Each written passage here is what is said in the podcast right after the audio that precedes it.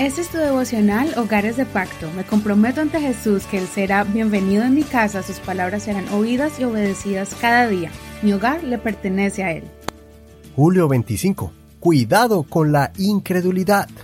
Hebreos capítulo 3, verso 1 al 19. Versión Reina Valera actualizada 2015.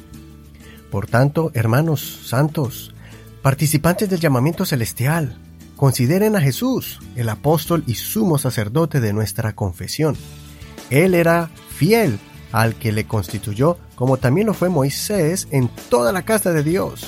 Pero él ha sido estimado digno de una gloria superior a la de Moisés, por cuanto aquel que ha construido una casa tiene mayor dignidad que la casa. Porque toda casa es construida por alguien, pero el constructor de todas las cosas es Dios. Moisés fue fiel como siervo en toda la casa de Dios para dar testimonio de lo que se había de decir después. En cambio, Cristo es fiel como hijo sobre su casa. Esta casa suya somos nosotros, si de veras retenemos la confianza y, y, el gloriarnos de la esperanza. Por eso, como dice el Espíritu Santo, si oyen hoy su voz, no endurezcan su corazón como en la provocación, en el día de la prueba en el desierto, donde los padres de ustedes me pusieron a gran prueba y vieron mis obras durante cuarenta años. Por esta causa me enojé con aquella generación y, le, dije, ellos siempre se desvían en su corazón y no han conocido mis caminos. Como juré en mi ira, jamás entrarán en mi reposo. Miren, hermanos, que no haya en ninguno de ustedes un corazón malo de incredulidad que se aparte del Dios vivo.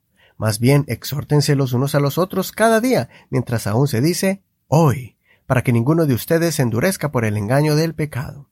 Porque hemos llegado a ser participantes de Cristo, si de veras retenemos el principio de nuestra confianza hasta el fin, entre tanto se dice, si escuchan hoy su voz, no endurezcan su corazón como en la provocación. Porque, ¿quiénes fueron aquellos que, habiendo oído, lo provocaron? ¿No fueron todos los que salieron de Egipto con Moisés? ¿Y con quiénes se disgustó durante cuarenta años? ¿No fue precisamente con los que pecaron, cuyos cuerpos cayeron en el desierto? ¿Y a quienes juró que no entrarían en su reposo, sino a aquellos que no obedecieron? Y vemos que ellos no pudieron entrar debido a su incredulidad. El escritor de Hebreos continúa explicando que Jesús no solamente es el Salvador, sino que también es apóstol y sumo sacerdote. El gran apóstol Jesucristo fue el pionero del mensaje de salvación, abriendo camino a la humanidad hacia la vida eterna por medio de su muerte. Jesucristo es el sumo sacerdote porque su obra en la cruz nos conecta con la gracia y el perdón de Dios, siendo Él el sacrificio y a la misma vez Él ofrece el sacrificio. Por todos estos privilegios que tenemos como cristianos creyentes de este mensaje, debemos cuidar y valorar esta salvación tan grande. Una de las formas de cuidarla es guardando nuestro corazón del espíritu de incredulidad.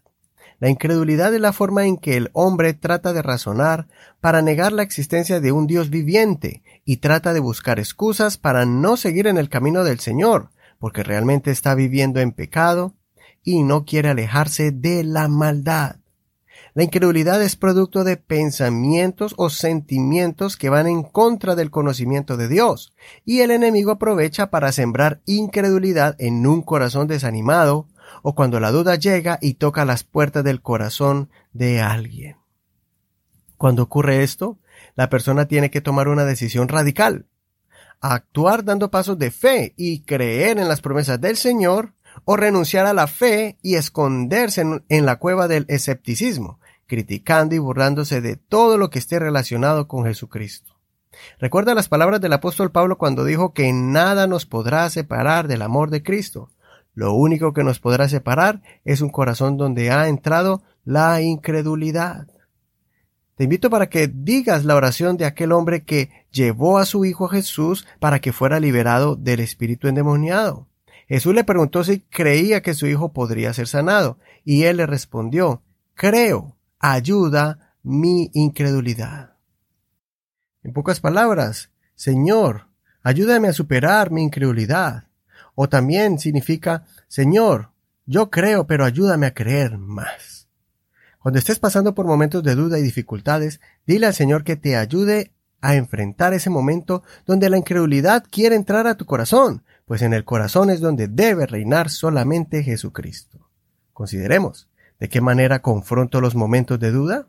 ¿Conoces a alguien que se apartó del Señor después de haber estado firme?